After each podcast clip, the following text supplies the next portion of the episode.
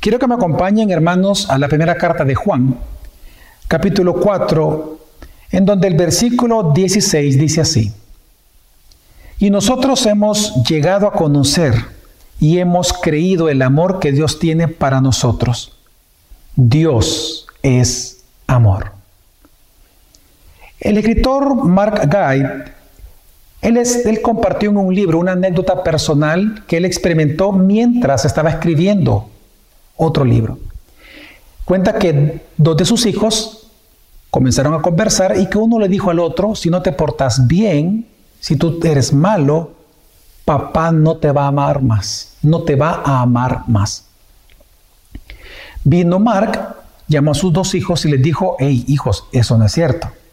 Pero uno de ellos le responde y le dice, no papá, eso es cierto, si nosotros somos malos, tú nunca nos vas a volver a amar. Y la respuesta que le dio Mark la dejó plasmada en su libro y lo quiero citar y él respondió a sus dos hijos. Yo los seguiré amando tanto si son buenos como si son malos. Cuando son buenos, los amo con un amor que me hace feliz. Cuando son malos, los amo con un amor que me pone triste. Esta es una gran lección, porque algo que está enseñando un padre a sus hijos es que el amor nunca se acaba. Ahora, el amor realmente para nosotros los seres humanos es algo muy especial, pero es tan difícil de definirlo. Hoy en día, lamentablemente, nosotros decimos que amamos objetos.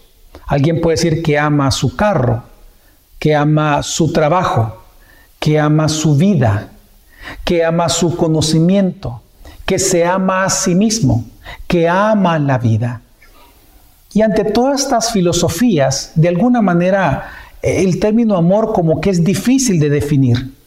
Todos experimentamos de alguna manera aquel sentimiento, pensamiento, decisiones y acciones a las cuales llamamos amor. Mas sin embargo, aunque todos experimentamos esto, es muy difícil definir. El amor de un padre por un hijo es sumamente especial. El amor de los hijos por los padres es algo especial. Pero esto nos tiene que llevar a pensar en este día y preguntarnos, ¿cómo es el amor de Dios? ¿En verdad Dios nos ama? Y si Dios ama, Él ama tanto a los buenos como a los malos. Él ama a los justos como a los injustos. ¿Cómo es el amor de Dios? ¿Cuáles son sus características? Pues este día, en esta serie incomparable, yo quiero compartir con ustedes uno de los más grandes atributos que todos nosotros de alguna manera experimentamos de parte de Dios, pero a la vez es difícil definir como lo es su amor por todos nosotros. Quiero hablar acerca del amor de Dios. Y es que en el centro del mensaje del Evangelio de Jesucristo, como en el centro de la fe cristiana, la verdad que impregna ambas verdades es que Dios nos ama. No hay verdad más grande en el Evangelio y en la fe cristiana que esta. Por lo tanto, como dice la primera carta de Juan, conocer y creer en el amor de Dios que Él tiene por nosotros, hermanos, es importante para nuestra vida de fe. Así que en esta serie incomparable, en el título del sermón de este día y el tema que es Dios es amor, quiero que aprendamos acerca de conocer y creer este amor de Dios a través de tres grandes puntos. En el primero de ellos, quiero responder a la pregunta, ¿qué es el amor de Dios? Luego voy a responder a la pregunta, ¿cómo Dios exhibe su amor hacia nosotros? Y en tercer lugar, ¿cuál debería de ser nuestra respuesta a ese amor de Dios? Así que en primer lugar veamos qué significa lo que dice la primera carta de Juan, que Dios es amor. Para nosotros poder comprender esto, lo primero que tenemos que hacer es, de alguna manera, descartar aquello que no es el amor de Dios. Y esto es importante porque, como les decía al inicio, hemos trivializado tanto el término que creo que es importante definir qué no es el amor de Dios. En primer lugar, cuando la Biblia dice que Dios es amor, eso no significa que el amor sea Dios. Quiero detenerme un poco en eso. La Biblia dice que Dios es amor. Pero eso no significa que el amor sea Dios. Porque para nosotros el amor implica muchas cosas. Implica deseos, implica sentimientos, implica pensamientos, implica acciones. Por lo tanto, si nosotros llegamos a decir que el amor, el amor como tal es Dios, eso sería una herejía porque estaríamos divinizando los sentimientos humanos e incluso todo aquello que nosotros consideramos como, como voluntad, como deseos, como sensaciones y como pensamientos. Así que hermanos, cuando la Biblia dice que Dios es amor, no significa que el amor sea Dios. Pero en segundo lugar, cuando la Biblia dice que Dios es amor, también no significa de que Dios sea solo amor. Muchas personas asumen de que Dios es solo amor sin considerar, por ejemplo, su justicia, que Él es santo, que Él no tiene por inocente al culpable. Es decir, cuando nosotros encerramos a Dios en solo amor, descartando sus otros atributos, no solamente vamos en contra de la simplicidad de Dios, de que Dios es espíritu, sino que muy probablemente eso va a llevar a la persona a, un liberalismo eh, moral y a no temer a Dios porque va a pensar de que como Dios es solo amor, entonces Él puede hacer todo, porque de todas maneras Dios solo es amor. Así que ambas concepciones son equivocadas. Pero entonces, si esto no es el amor de Dios, ¿qué es el amor de Dios? Lo que sí significa el amor de Dios, cuando dice la Escritura, Dios es amor, se refiere en primer lugar a la naturaleza de Dios. Hermanos, al igual que cuando les prediqué acerca de que Dios es espíritu, significaba de que Dios en su naturaleza no tiene cuerpo físico, y así como cuando les prediqué de que Dios es santo, significa que en su naturaleza Él es distinto a nosotros, Él es su propio género, Él es divino, Él es Dios, y que a la vez significa que su naturaleza es pura. Cuando la Biblia dice de que Dios es amor, lo que está diciendo es que en su naturaleza, en su esencia, Dios es amor. Él es amor. El amor, por lo tanto, no es una virtud en Dios. El amor no es una emoción más en el Señor. El amor no es una parte de su naturaleza o una actividad de Dios mismo, sino que el amor es Dios mismo. El amor es un amor esencial en Dios. Dios es amor. Lo que está diciendo es que Él es amor en su esencia. Por lo tanto, cuando estamos hablando de que Dios es amor, eso significa, hermano, de que todo lo que Dios hace, Dios lo hace amorosamente.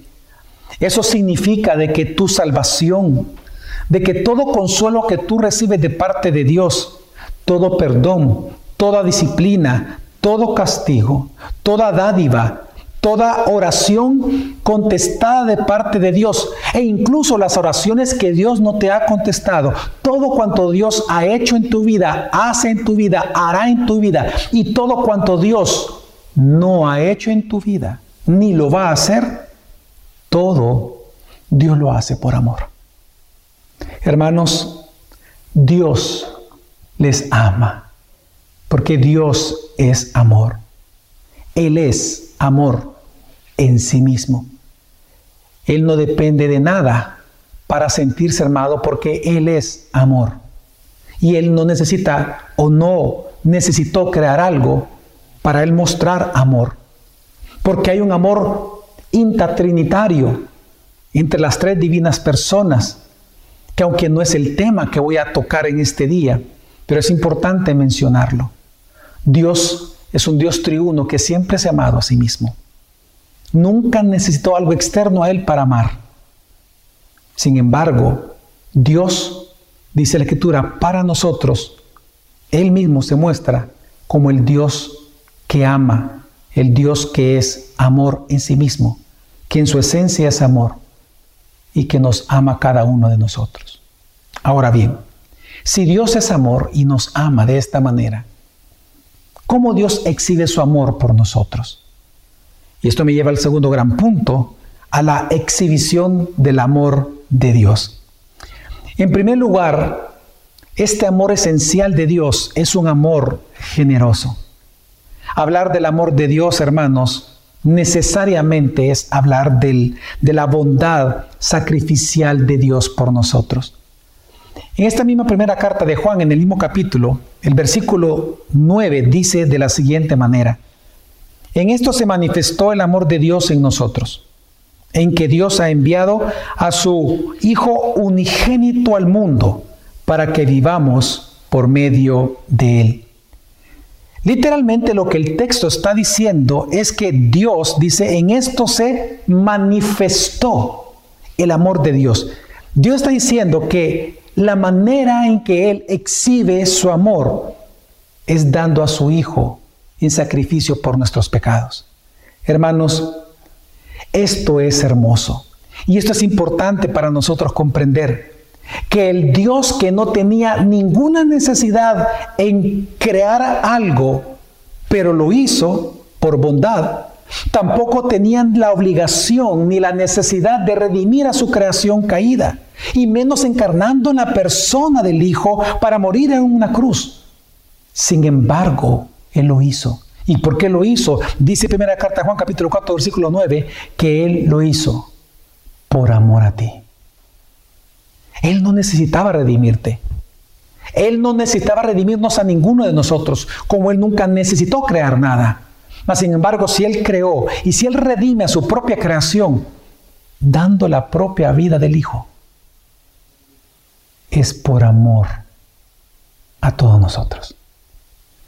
Cuán grande, hermanos, es el amor de Dios, que mientras nosotros éramos enemigos, mientras nosotros ni siquiera pensábamos en Él, sino que mientras nosotros solo nos, nos, amábamos a nosotros mismos de manera egoísta y solo amando nuestras cosas, dice la Biblia que Él nos amó. Hermano, ¿cómo es tu amor por los demás? ¿Es un amor generoso, imitando al amor generoso de Dios por nosotros? ¿O es un amor avaro, en donde no estás dispuesto a dar todo por aquello que tú dices que amas, porque reservas lo mejor para ti mismo? ¿Cómo es tu amor por el prójimo? Y cuando del prójimo me refiero en primer lugar a los de tu casa, en segundo lugar a tus vecinos, en tercer lugar a cualquier persona que te encuentres y que conozcas, sea trabajo o en cualquier otro lugar. ¿Cómo es tu amor por tu prójimo? ¿Generoso o avaro? En segundo lugar, lo que nos enseña la Escritura es que el amor de Dios no solamente es un amor generoso, sino que es un amor que perdona. El amor de Dios, según la Biblia, es un amor que perdona los pecados.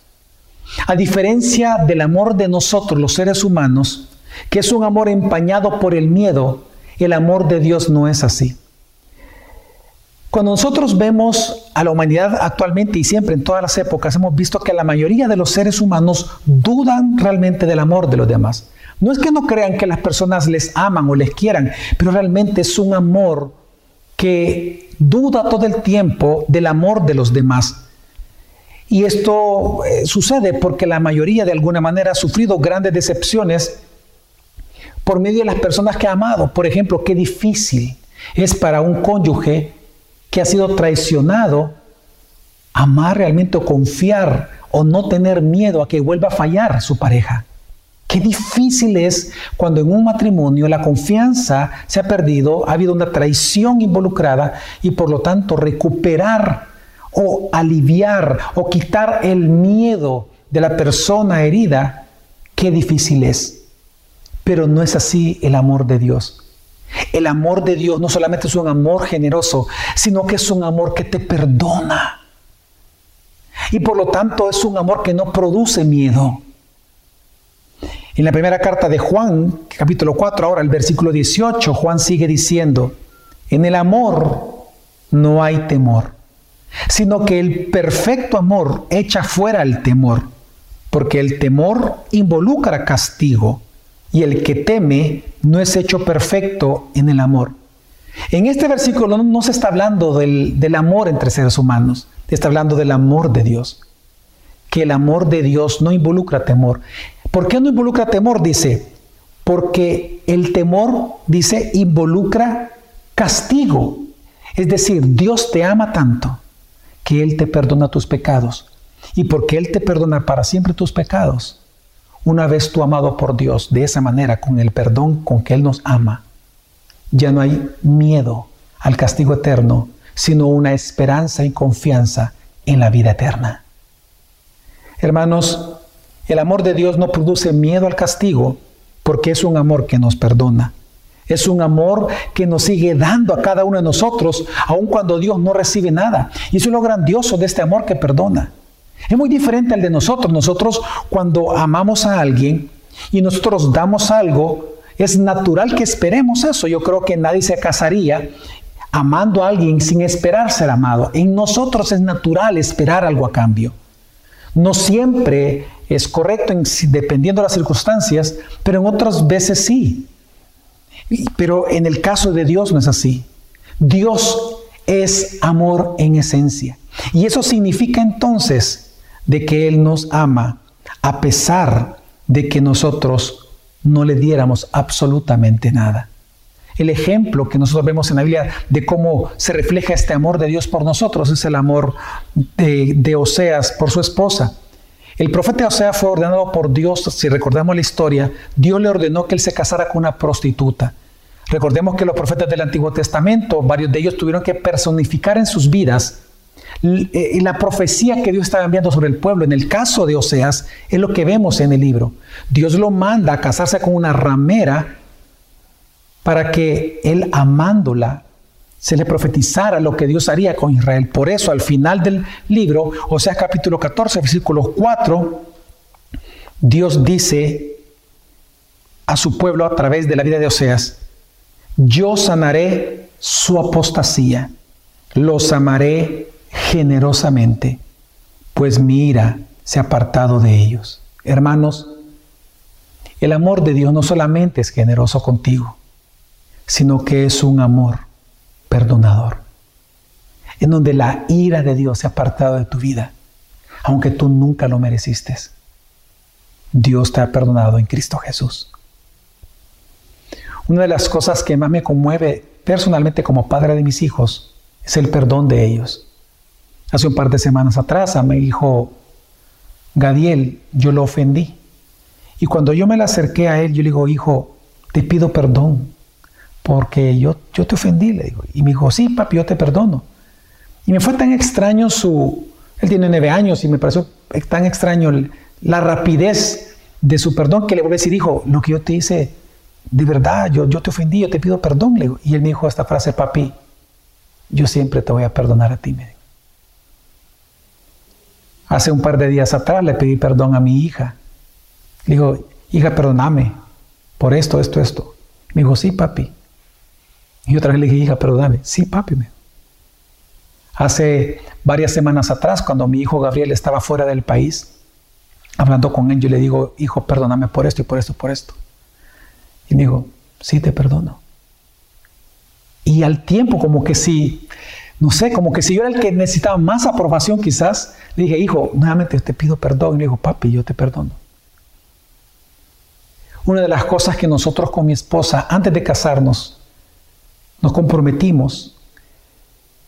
Y esto no fue delante de las personas, sino que fue en privado, delante de Dios en oración. Es que yo, ella y yo nos prometimos que no importa el tipo de ofensa que nos hiciéramos, que siempre nos íbamos a perdonar.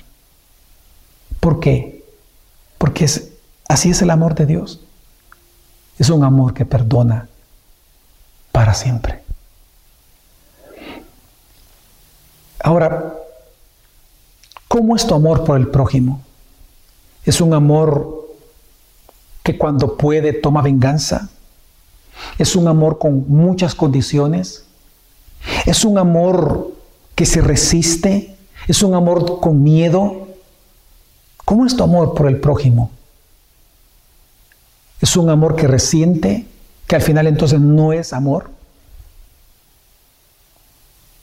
Hermanos, yo espero que tu amor por tu prójimo sea un amor perdonador. Pero en tercer lugar, lo que nosotros vemos también en la Escritura es que el amor de Dios es un amor sin malicia.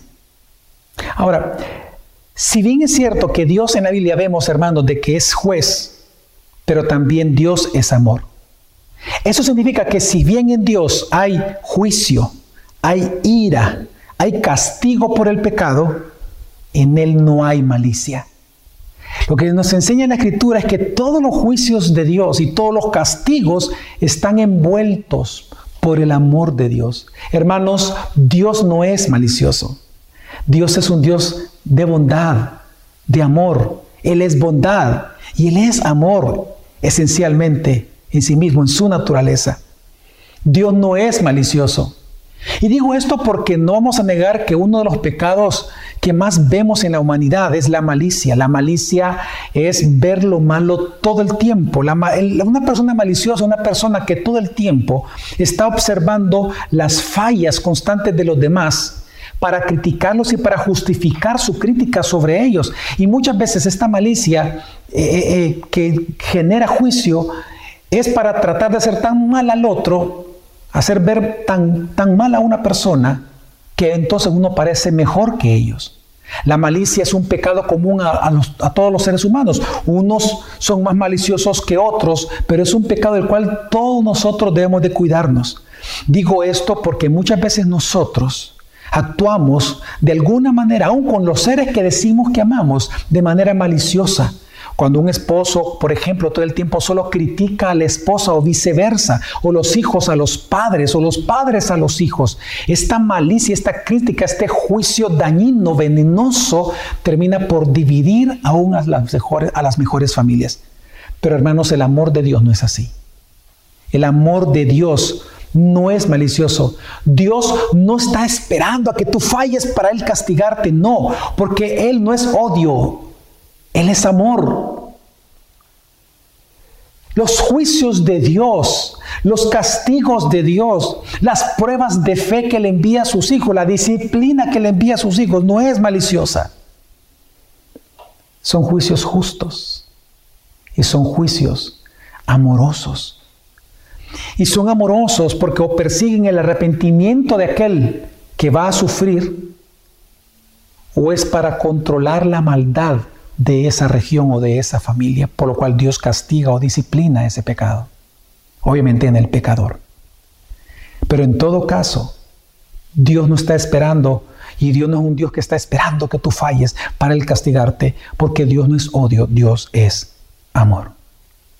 Hermanos, cuando tú vienes y confrontas a una persona, nosotros que en la iglesia practicamos principios de confrontación bíblica, de disciplina, cuando tú confrontas a alguien ¿Con qué motivos tú lo confrontas? ¿Para hacerlo sentir mal? ¿Para sacarte la espina? ¿Como una especie de venganza? Ah, para que esta persona se dé cuenta lo, cómo me dañó mi corazón. ¿O lo haces para que se arrepienta? ¿O para que su vida sea transformada? Y muestre un carácter más piadoso. ¿Cuál es el motivo de tu confrontación? ¿Cuál es el motivo por el cual tú vas a platicar con tu esposa, con tu esposo? ¿Cuál es el motivo por el cual tú vas a, hablar con tus padres? Hermanos, debemos de amar a los demás, pero asegúrate que tu amor sea sin malicia. Ahora, una de las grandes preguntas cuando uno llega a este punto de entender el amor de Dios, es muy normal que alguien se pregunte, bueno, entonces, ¿es todo esto que estamos hablando significa de que Dios odia al pecado, pero ama al pecador? Porque esa es una frase muy común en nuestro medio. Muchos predicadores dicen, ah, es que Dios odia el pecado, pero Él ama al pecador. ¿Realmente eso es bíblico? ¿Realmente lo que enseña la doctrina del amor de Dios? La respuesta es no. Y, y hay que saber responder la pregunta. Pero para poder responder esta pregunta y entender qué es lo que enseña la Biblia, porque hay evidencia para ambas cosas. Hay evidencia de que Dios odia al pecador, pero también hay evidencia de que Dios ama al pecador. Entonces la pregunta es, bueno, ¿Dios lo ama o Dios lo odia? Ambas cosas. Pero ¿cómo entender esto? Hay que entender dos características más del amor de Dios. Y es que el amor de Dios por sus criaturas también se puede clasificar como un amor benevolente un amor complaciente de Dios. Vamos a ver ambos. La Biblia nos enseña de que existe algo que los teólogos han llamado el amor benevolente de Dios.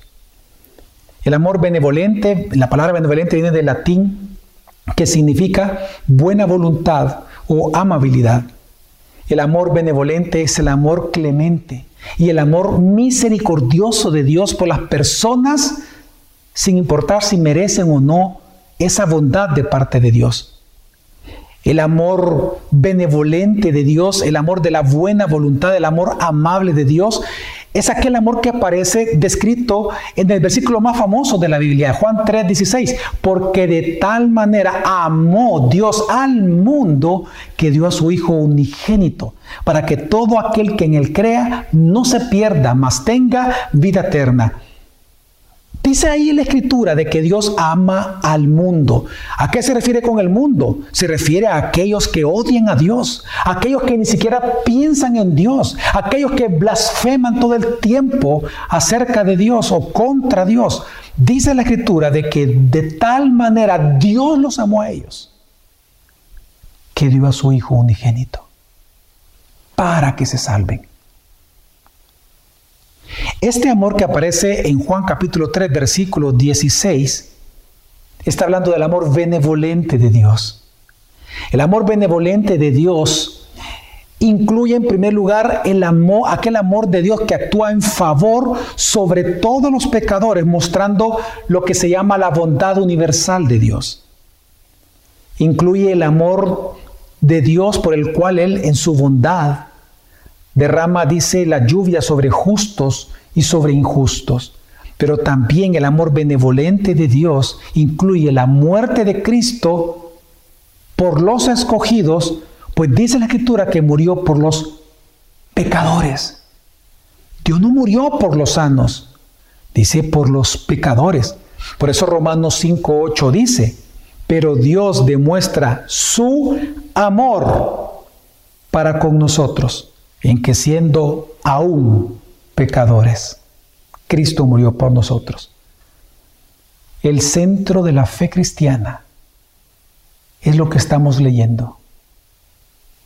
Aún siendo pecadores, Dios demostró su amor.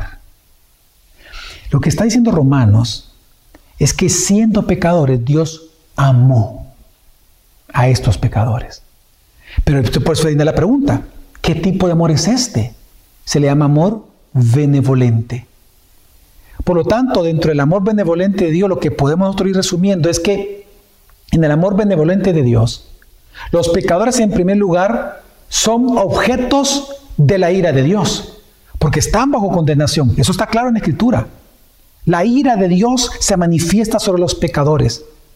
Así que eso no es negado en este tema del amor. Pero en segundo lugar, lo que nos habla es que por el amor benevolente de Dios también son amados a la vez. Por eso San Agustín, este tremendo teólogo, eh, acerca de esta clase de amor de Dios, él dijo lo siguiente, de una manera maravillosa y divina, aun cuando nos odiaba, nos amaba.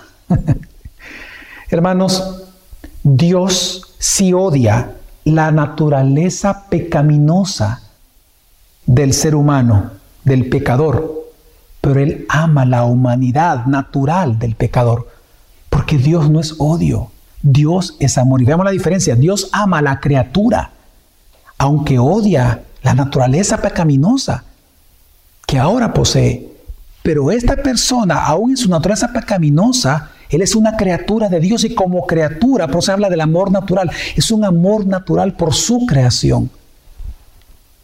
Por eso es que es importante entender que el odio de Dios por el pecador no es un odio natural, es un odio legal, porque Dios no es odio, Dios es amor. Mira, ¿sabes cómo se entiende esto, hermano? Es como el caso de nosotros, los que, los que Dios nos ha dado el privilegio de ser padres, es cuando nosotros vemos, por ejemplo, del caso de los hijos de los vecinos. Tal vez nosotros no estemos de acuerdo con algunas de las costumbres que ellos puedan tener, si es, que ellos llegan a tener algún tipo de costumbres diferentes o principios distintos a los nuestros. A ti te puede no gustar el comportamiento de un niño, del hijo de tu vecino, pero eso no significa que tú lo vas a odiar. Muy probablemente a ti te cause gracia verlo, tal vez tú lo ayudas en su momento, tal vez le has regalado cosas, tal vez, no sé, algún día que él necesite algo, realmente tú le vas a poder ayudar, porque tú no lo odias. Ahora, que no estás de acuerdo con lo que él hace y por lo tanto tú sabes que no es conveniente para tus hijos, es otra cosa. Pero eso no significa que tú los odias. Pero es diferente con tus hijos.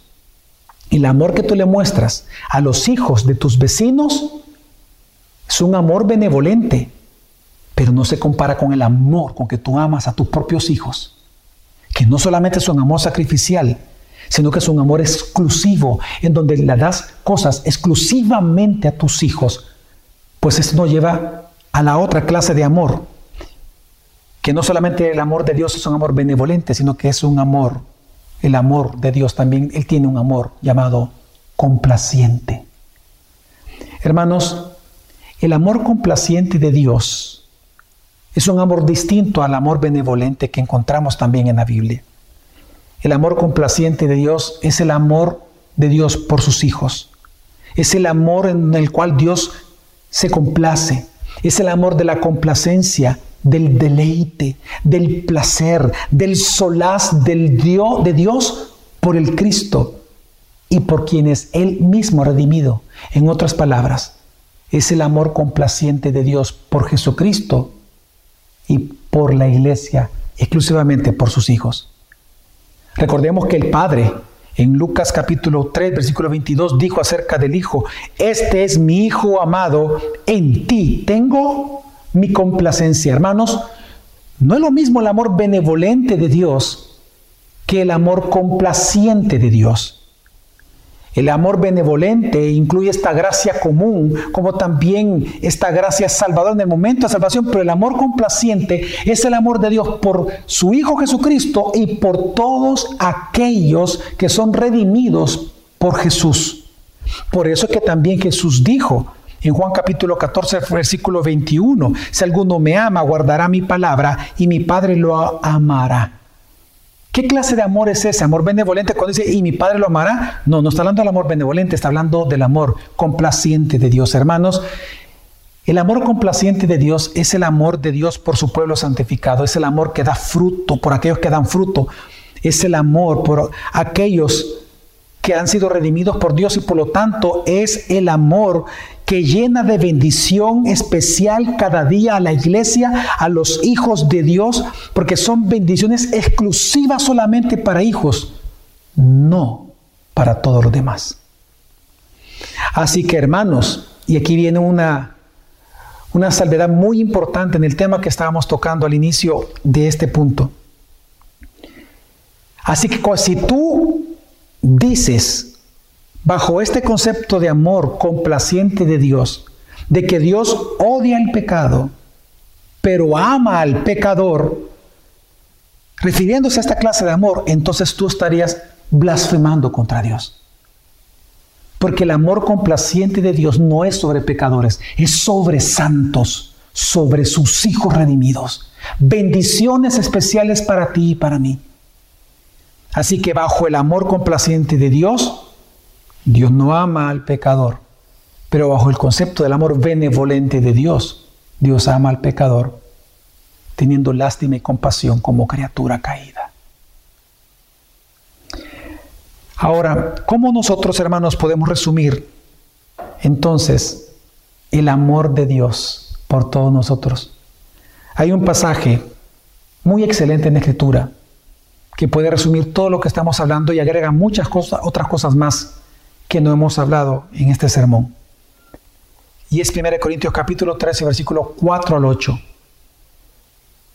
Pensando en Dios, quiero que leamos juntos este pasaje pensando en el amor de Dios. ¿Cómo es el amor de Dios? Dice la escritura.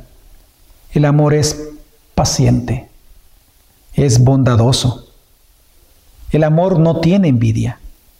El amor no es jactancioso no es arrogante, no se porta indecorosamente, no busca lo suyo, no se irrita, no toma en cuenta el mal recibido, No se regocija de la injusticia, sino que se alegra con la verdad. Todo lo sufre, todo lo cree, todo lo espera, todo lo soporta. El amor nunca deja de ser. Pero si hay dones de profecía, se acabarán. Si hay lenguas, cesarán. Si hay conocimiento, se acabará. Hermanos, el amor de Dios también es un amor inmutable. En ese texto no solamente vemos reflejado claramente el amor benevolente de Dios, sino que claramente habla del amor complaciente de Dios. Hermanos, Dios es amor y su amor por ti y por mí es inmutable. Ahora, ¿cuál debería ser entonces nuestra respuesta al amor de Dios? Solamente quiero dar dos puntos acerca de esto, de cuáles dos respuestas acerca de nosotros al amor de Dios. En primer lugar, hermanos, amémonos unos a otros como Dios nos ama. El mandamiento más repetido en esta porción de la primera carta de Juan capítulo 4 en la que hemos estado en, esta, en este día, el mandamiento más repetido es que debemos de amarnos unos a otros y perfeccionar el amor de Dios en nosotros. Ahora, ¿cómo se perfecciona el amor entre los miembros de una iglesia? ¿Cómo se perfecciona el amor entre los miembros de una familia? ¿Cómo perfeccionamos el amor de Dios en nosotros si nosotros somos ya redimidos, somos parte de la iglesia, somos hijos de Dios? Pues lo que nos enseña primera carta de Juan es que el amor se perfecciona en la medida que nosotros nos perdonemos, seamos generosos unos con otros, Practiquemos entre nosotros un amor sacrificial procurando el bien de los demás sin malicia, con paciencia, con gracia y con bondad. Hermanos, amémonos unos a otros como Dios nos ha amado a nosotros. Así como Él ha sido generoso y es generoso, seamos generosos. Así como su amor es sin malicia, que nuestro amor mutuo sea sin malicia. Hermanos, glorifiquemos a Dios, perfeccionando el amor entre nosotros. Pero en segundo lugar, también confía y descansa en el amor de Dios. Hermanos, hermanas, ya sean angustias, ya sea en necesidades, ya sea que estés viviendo pruebas de fe o que estás recibiendo un castigo de parte de Dios, recuerda de que Dios es amor. Y todo lo que Dios hace es por amor Dios no es odio. Dios no es capricho. Dios no es malicia. Dios es amor. Dios es bondad. Y porque Él te ama, Él disciplina. Por lo tanto, en angustias, en necesidades, en pruebas, sea agradecido por el profundo amor de Dios por tu vida. Pero también descansa en el contentamiento de las cosas que tienes, porque tienes que considerar de que todo lo que tú tienes y todo aquello que tú no tienes, aún deseándolo, es porque Dios, por amor, así lo ha querido por ti. Dios te ama. Así que espero que tú puedas descansar contento con lo que tienes, confiando y descansando en el amor profundo que Dios tiene por tu vida. Vamos a orar.